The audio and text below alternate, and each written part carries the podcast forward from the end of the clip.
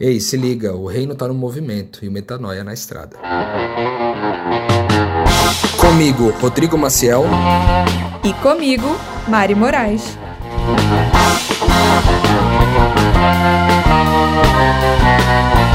E na estrada de hoje você vai ouvir. Eu acho que não se identificar com os papéis da nossa vida é extremamente importante para a gente lidar tranquilamente com as transições. E a gente só pode descansar na certeza de que a gente é, não precisa se identificar com os papéis se a gente confia no novo de Deus. Confiar no novo de Deus é confiar nele, né? Sempre com o eterno haverá novidade, porque há muita coisa a ser descoberta. Você não chega num, num rolê pensando que vida você vai multiplicar. Você chega pensando quem ali vai fazer você ganhar mais dinheiro, que mulher ali não vai é, atrapalhar seu relacionamento.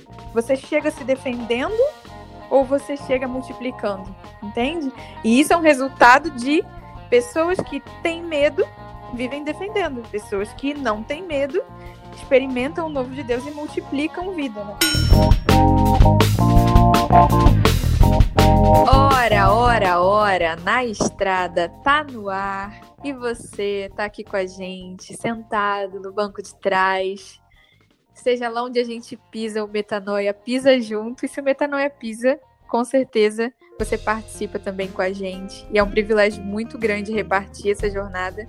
Eu tenho certeza que aquele jovem é, americano, que é um filósofo contemporâneo, que é um aventureiro, falou uma vez que felicidade só é real quando é compartilhada. E eu tenho certeza que não teria sentido para mim estar na estrada se não estivesse compartilhando vidas, vida, né? Com as pessoas com quem eu encontro e com vocês que estão ouvindo a gente. É, provavelmente você já deve saber que a gente tem programas em outros dias da semana. Temos a conversa no Metanoia da terça com o Zambianco e com o Lucas Vilches e o Rodrigo Maciel, que já já vai entrar aqui na mesa com a gente. A gente também tá com um programa extra que sai às quintas-feiras, que é a série que Cristo oferece, ele é. Se você quer de vez saber o como receber essa vida, essa paz, esse reino de justiça, paz e alegria, comece é, aprendendo sobre a pessoa de Jesus e a gente te dá o caminho das pedras nesse dia da semana. É, se você quiser imagens, vídeos, cenas reais das nossas aventuras, vai lá no Telegram. O link para inscrição do canal tá lá no, na bio do Instagram do podcast Metanoia. E aí você vai ver em tempo real, muitas vezes, as nossas aventuras. E eu acho que de aviso é isso. Ah, tem um outro aviso. Você pode escrever pra gente, que é através do e-mail podcastmetanoia.gmail.com para você mandar perguntas, comentários, sugestões, uma forma da gente se comunicar melhor, ou pelo direct mesmo do Instagram, que a gente costuma conversar muito com a galera. E eu acho que eu fiz a minha introdução técnica, já posso, né, dizer que estou em Itacaré, está friozinho numa manhã. Ah, uns amigos foram fazer uma trilha na praia e eu sempre sou a tia que fico trabalhando. Mas estou trabalhando nisso para ser uma pessoa mais leve. o Rodrigo também é workaholic. Como é que tá aí Vila Velha, Rô? Fala, gente, como vocês estão? Mari, tudo bem? A gente sempre gravando aqui o, o Na Estrada juntos, né? E essa acho que é a primeira vez que a gente está gravando, é a segunda vez, na verdade, que nós estamos gravando é, o Na Estrada separados, usando aqui até uma tecnologia diferente para fazer isso através do Telegram.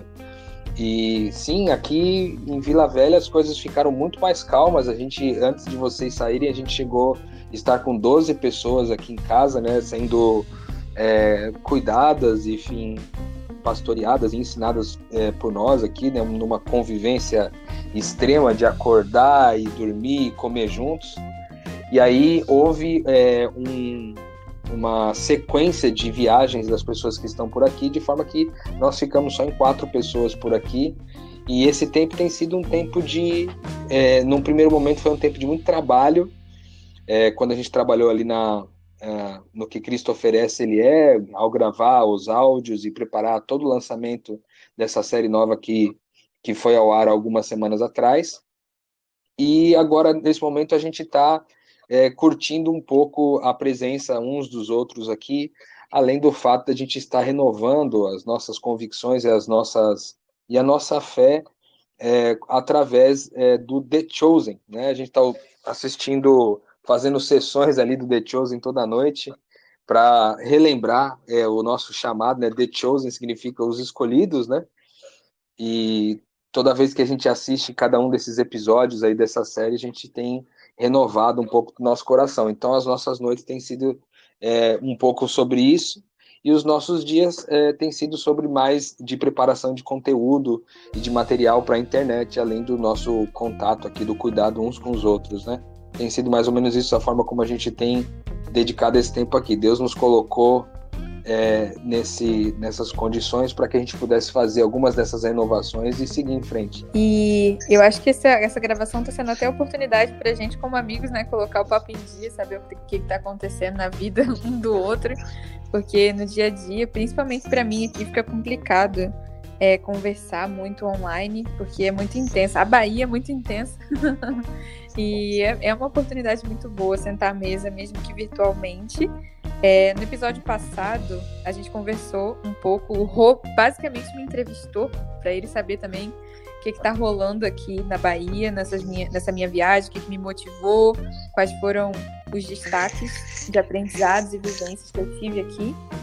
E eu acho que na conversa de hoje a gente resolveu se deter sobre um ponto específico, que é um ponto de tensão que pode ajudar você aí, que é falar de transição. Eu não sei se vocês também são assim, mas muita gente que com quem eu convivo sofre com isso.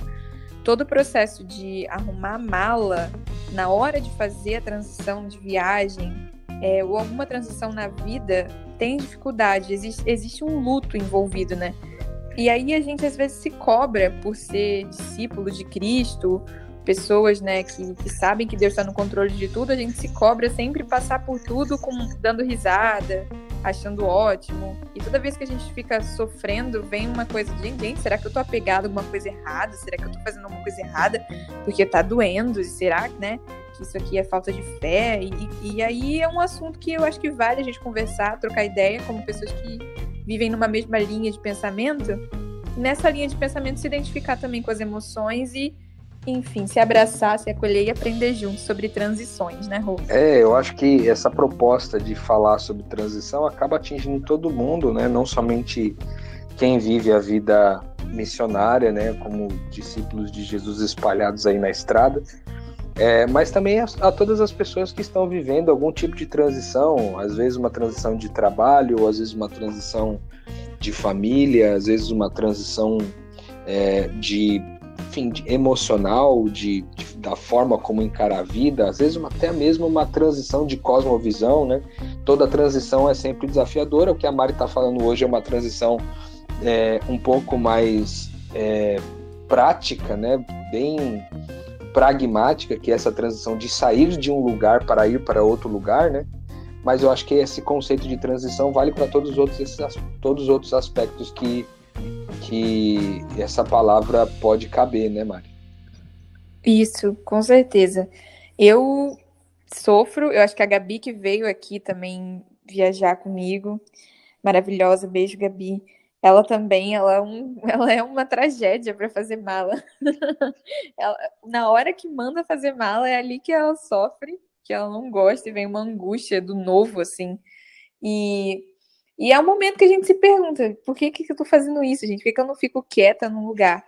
E, mas acontece, e eu acho que uma curiosidade, que eu gosto de ao ponto mesmo, é assim, tem que fazer tanta transição mesmo? O que que faz a transição? Como é que você reconhece?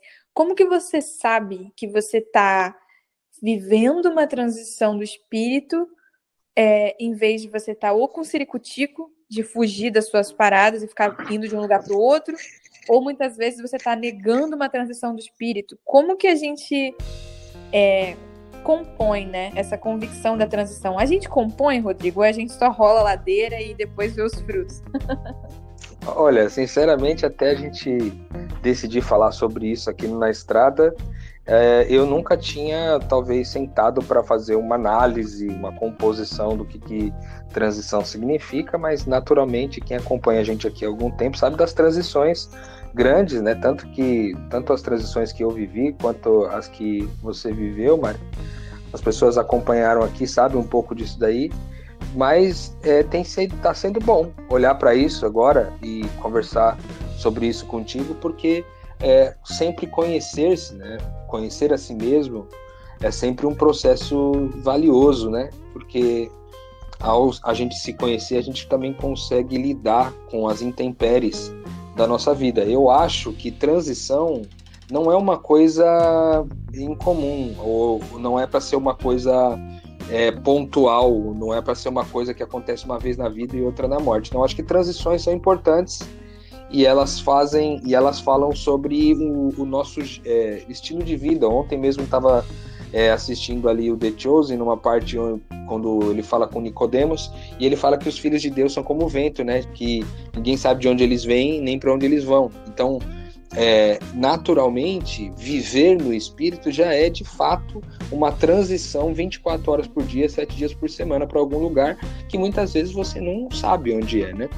Então, é, eu acho que tem, a, tem um pouco a ver com isso, assim, o fato de sermos filhos de Deus e termos assumido essa consciência já faz da gente pessoas que vão viver transições quase que como parte, é, é como se respirar ou comer ou dormir, essas atividades mais elementares, é como se a gente pudesse viver isso de uma certa forma 24 horas por dia.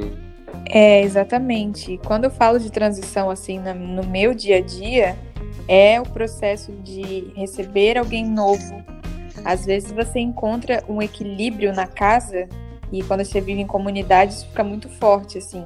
Você conseguir fazer com que 10 pessoas, na, no momento que a casa estava mais cheia, fiquem em harmonia sem você criar um sistema de regras muito rígido, é um, é um equilíbrio assim, é quântico quase.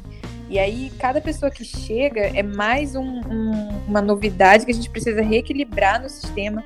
Cada pessoa que sai é um luto. É, às vezes é você que sai, às vezes é você que fica sentindo falta de alguém que foi. Aí você tá na estrada, você vai para uma hospedagem nova. É outra vibe, são outras pessoas, é outra cultura, é outra rotina. É, e eu descobri que eu me incomodo de fazer transições assim muito rápidas.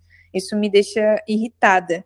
E eu até entendo é, quando Jesus falou lá né, na recomendação para os 70, ou foi 70, que ele falou que era para ficar numa, chegar numa, numa cidade e ficar numa casa só. É, não, muito massa essa conexão aí sobre o fato de ir para um lugar e ficar numa casa só, né, para evitar fazer transições fora de hora, né?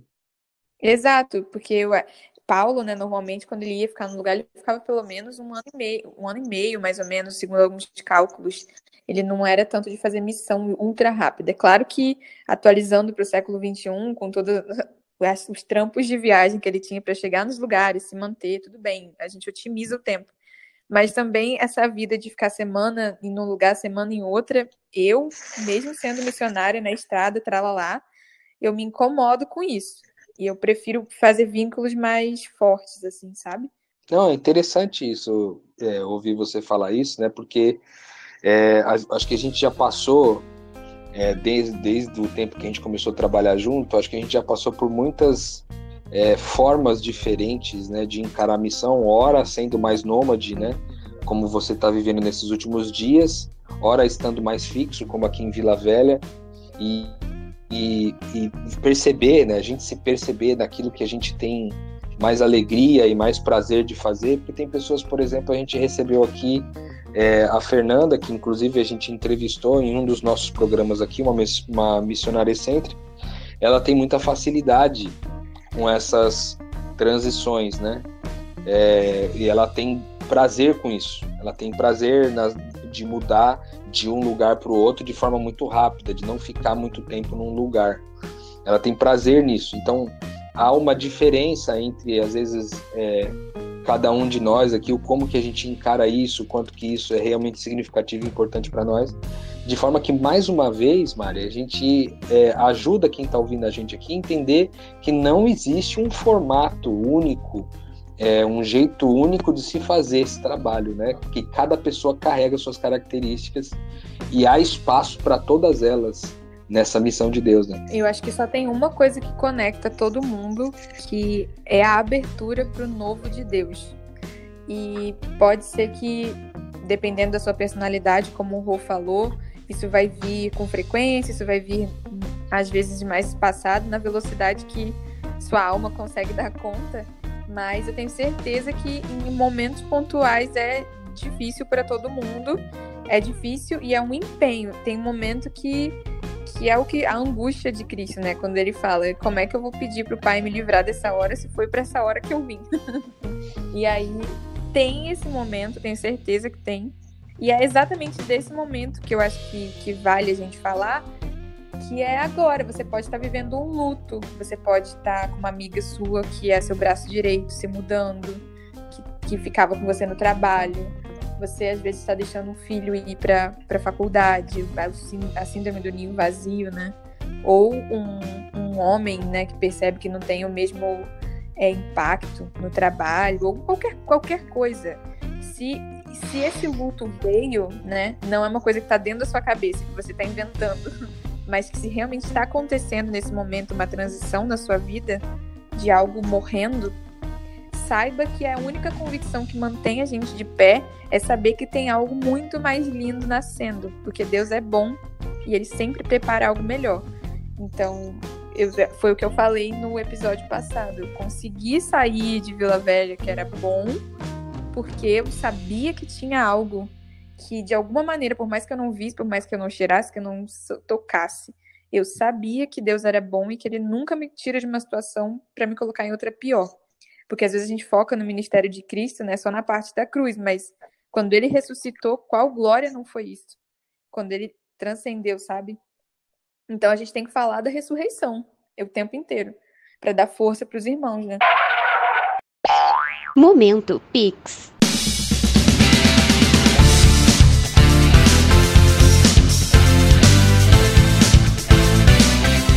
Aqui é a Cássia, sou do Itanhaém, litoral de São Paulo. Vocês não imaginam a expansão de mente que vocês causaram nessa fiel ouvinte. Firmei minha identidade de filha do Abba. Aprendi que, mesmo sendo pecadora, eu posso gerar vida e que a graça de Deus é inesgotável. Ela não se limita apenas aos que são servos em templos. Descobri que sou livre, não sou escrava.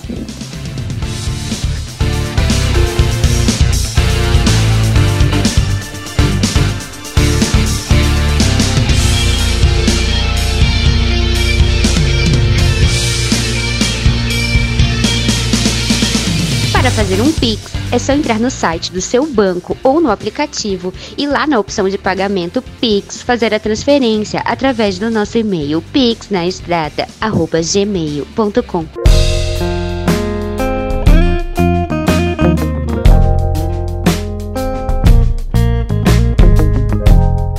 Olhando para isso agora, vendo você falar sobre essa questão da abertura para o novo, é, eu vejo que é, é impossível a gente estar aberto para o novo se a gente se identifica com os papéis da nossa vida, né? Porque, veja, todos nós desenvolvemos é, papéis, muitos papéis, múltiplos papéis na vida. Né? É, você tem o papel do funcionário, ora você tem o papel do chefe, ora você tem o papel de pai, ora o papel de marido, ora o papel de esposa, ora o papel de amiga, ora o papel de pastor, ora o papel de missionário, ora, enfim, todas é, essas características é, são papéis que a gente desenvolve na vida. E quando a gente se identifica é, com eles de forma que ele se torna algo muito maior do que de fato o que ele nasceu para ser, essa abertura para o novo ficar comprometida, né? de forma que eu não quero um novo porque eu me acostumei com a estabilidade do papel que eu me identifiquei. Então eu, eu aplico isso à minha identidade de forma que se alguém me pergunta, cara, quem que é você? Você vai dizer, às vezes a sua profissão na frente, você vai dizer é, a sua paternidade, né? Eu sou pai de, de fulano e ciclano, eu sou esposo de não sei quem, eu sou uma, é, esposa de não sei quem, eu sou é, pastor de uma determinada igreja, ou seja, você atribui um papel à sua identidade. E quando você faz isso, você é, prejudicou essa sua abertura para o novo em alguma dimensão, né? Então, eu acho que não se identificar com os papéis da nossa vida é extremamente importante para a gente lidar tranquilamente com as transições. E a gente só pode descansar na certeza de que a gente é, não precisa se identificar com os papéis se a gente confia no novo de Deus. Com, e confiar no novo de Deus é confiar nele, né?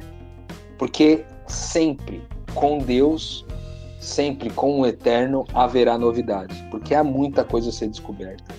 Há muito entendimento a ser absorvido, muitas pessoas a serem conhecidas, muitas dinâmicas para serem vividas, muitos lugares para ser visitados, muitas mesas para ser realizadas. E se você fica parada, né, é, isso é um pouco é, reduz significativamente tudo aquilo que Deus preparou para você. Por isso que a gente fala tanto sobre o reino de Deus estar no movimento, porque toda vez que você se move, né, é o Espírito de Deus de uma certa forma se movendo através de você e o Espírito de Deus é criativo, é tão criativo que criou todo o céu e a terra no princípio de todas as coisas, só com o poder da palavra, coisas novas foram surgindo, né? É, eu achei muito precioso o que você falou, tenho certeza que lembrar disso ajuda sempre que a gente ouve e às vezes a gente espera, né? Acha que esperar o, o tempo de Deus é esperar a casa cair na nossa cabeça. E isso, o, o erro do, do ser humaninho é, é, normalmente é esse. A gente coloca em situações externas é, a necessidade de decidir na nossa vida, né? A capacidade de decidir. Eu digo assim, a gente só espera o mundo cair na nossa cabeça, sendo que você não está em paz é o primeiro sinal de que há necessidade de movimento. Essa semana eu até publiquei um texto no, no Telegram, no canal do Telegram, e o Tiaguinho lá do nosso grupo de, de domingo, é, ele falou sobre isso, de que isso mexeu com ele que se você não está em paz, você se move, você ora, você se vira, você faz movimentos até que você encontre a capacidade de estar, é, de encontrar essa paz, sabe? No seu próprio corpo, você, você busca, você pede a Deus, você não se acostuma a viver sem paz. A paz é, é o primeiro sinal, é, na verdade é o único sinal que eu acredito que possa ser relevante para que você possa medir a sua vida. Não espere, é, não viva, não se acostume a viver sem paz. Se pergunte hoje, olha para você, vê se você vive controlando as coisas, as pessoas, vive com medo, vive, enfim, atarefado com, com desculpas para não olhar, sabe? E não encarar e não receber essa paz. Então, é dizer isso, de, de que você precisa aprender a reconhecer essa paz se você está no meio desse turbilhão aí e às vezes a gente se identifica com as coisas porque a gente não está em paz, a gente precisa grudar em, em alguém ou, ou, em alguma circunstância. E aí depois a casa cai e a gente reclama, né? Sendo que é Deus sendo misericordioso, dizendo que enquanto você se identificar com coisas, com trabalhos, com projetos e, e esquecer de quem você é, Deus vai frustrar pessoas, trabalhos, projetos, para que você não deixe de crer que você em si é pleno em Cristo, né? E é um, um vaso cheio de paz e Espírito Santo para entregar onde você passa. Sabe, eu estava pensando numa coisa, Mari, quando estava falando sobre a questão da transição, porque assim, a gente. É, às vezes a gente pode se identificar com o papel de transicionar, né, de forma que transição passa a ser então a pauta da nossa vida. Então eu quero objetivamente, intencionalmente, transicionar a maior parte do tempo que eu puder. Eu conheço pessoas assim, pessoas que elas são viciadas no, na, na transição, pessoas que forçam, né, com o próprio braço, transições de propósito para que elas possam lidar com seus desafios emocionais. Muitas vezes a pessoa ela transiciona muito é, intencionalmente porque ela não quer lidar com os desafios emocionais do que ficou para trás e, e, ela quer começar uma coisa nova pela frente sem os preconceitos ou é, sem as estruturas que ela criou na relação anterior ou no, no projeto anterior ou coisa do tipo. Então, o que eu vejo é que também a gente não pode se identificar, ou não é que não pode, né? Mas de que não seria prudente se identificar com esse papel de ser a pessoa que transiciona o tempo todo né, de forma que há tempo para tudo nessa vida. As escrituras dizem sobre isso, né? É, há tempo para tudo. Há tempo para a gente transicionar e há tempo para ficar quietinho, né? Há tempo para ir e há tempo de ficar, há tempo de mudar e há tempo de ficar parado e não mudar. Né? Há tempo para todas essas coisas. O mais importante é a gente estar tá aberto para o novo de Deus, como você falou algum, alguns minutos atrás.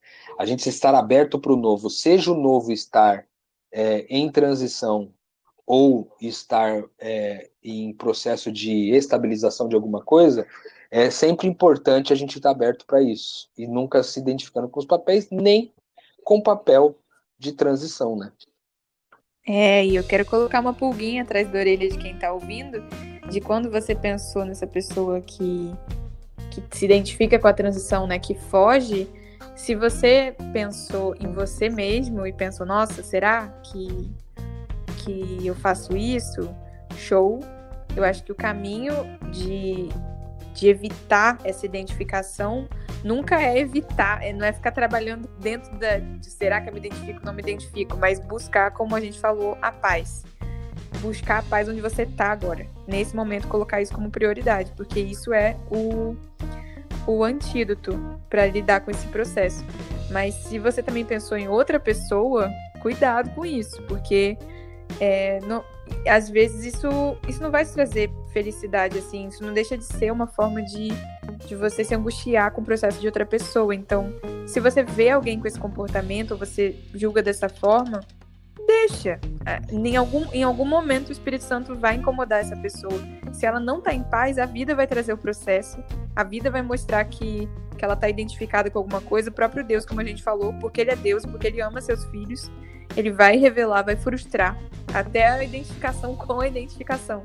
Então, receba isso que o Rô falou, sendo para você, mas não é, transfira nada do que a gente disse aqui para aplicar na vida de outra pessoa, né? Porque isso seria um julgamento e isso não vai fazer bem nem para você, nem para a pessoa que você ama. É verdade, Mari. Essa eu estava pensando aqui quando você estava falando com o ouvinte, as pessoas que caminham com a gente de alguma forma aqui, é sempre. Eu, eu parei de falar sobre isso um pouco aqui no Metanoia, que você acabou de dizer, e está sendo muito bom é, pensar nisso novamente, porque nós tudo que nós fazemos aqui, sejam os podcasts, os textos que a gente escreve, os contatos, os grupos que a gente começa, é tudo sobre a gente se confrontar, sobre a gente se encarar, sobre a gente se conhecer, né?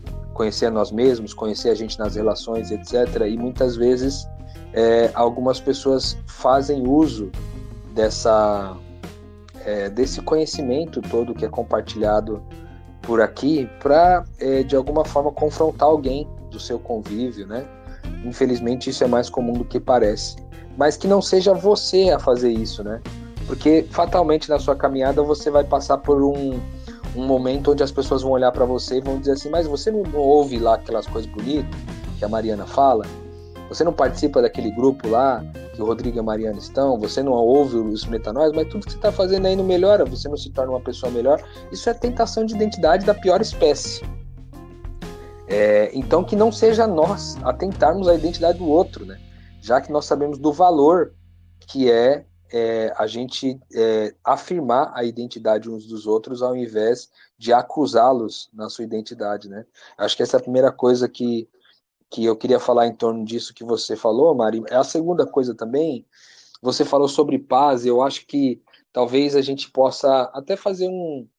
É, a gente tem é, episódios gravados aqui no Metanoia sobre paz, então, a, a, gente não vai entrar muito a fundo aqui para falar sobre o que paz significa, mas se você quiser procurar aí é, no, nosso, no nosso podcast, você vai encontrar é, um bate-papo sobre paz. Mas muito se fala assim, pô, tá bom, então é, a paz é o juiz do meu coração, né? Como diz as Escrituras, que, que a paz de Deus seja o juiz do coração de vocês. Agora, qual é a paz de Deus? Né? Qual é a paz que Cristo dá?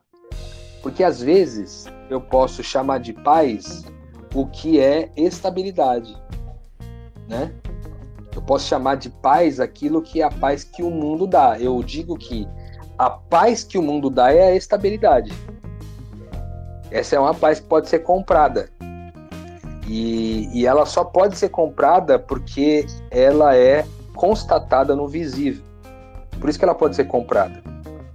Porque no invisível, ela pode a qualquer momento ser colocada no chão. Ela pode ruir a qualquer momento. Então, como você falou lá no primeiro episódio ali do que Cristo oferece, ele é, Mari, que você fala um pouquinho sobre essa paz, né? Que Cristo, o que Cristo dá e o que o mundo dá.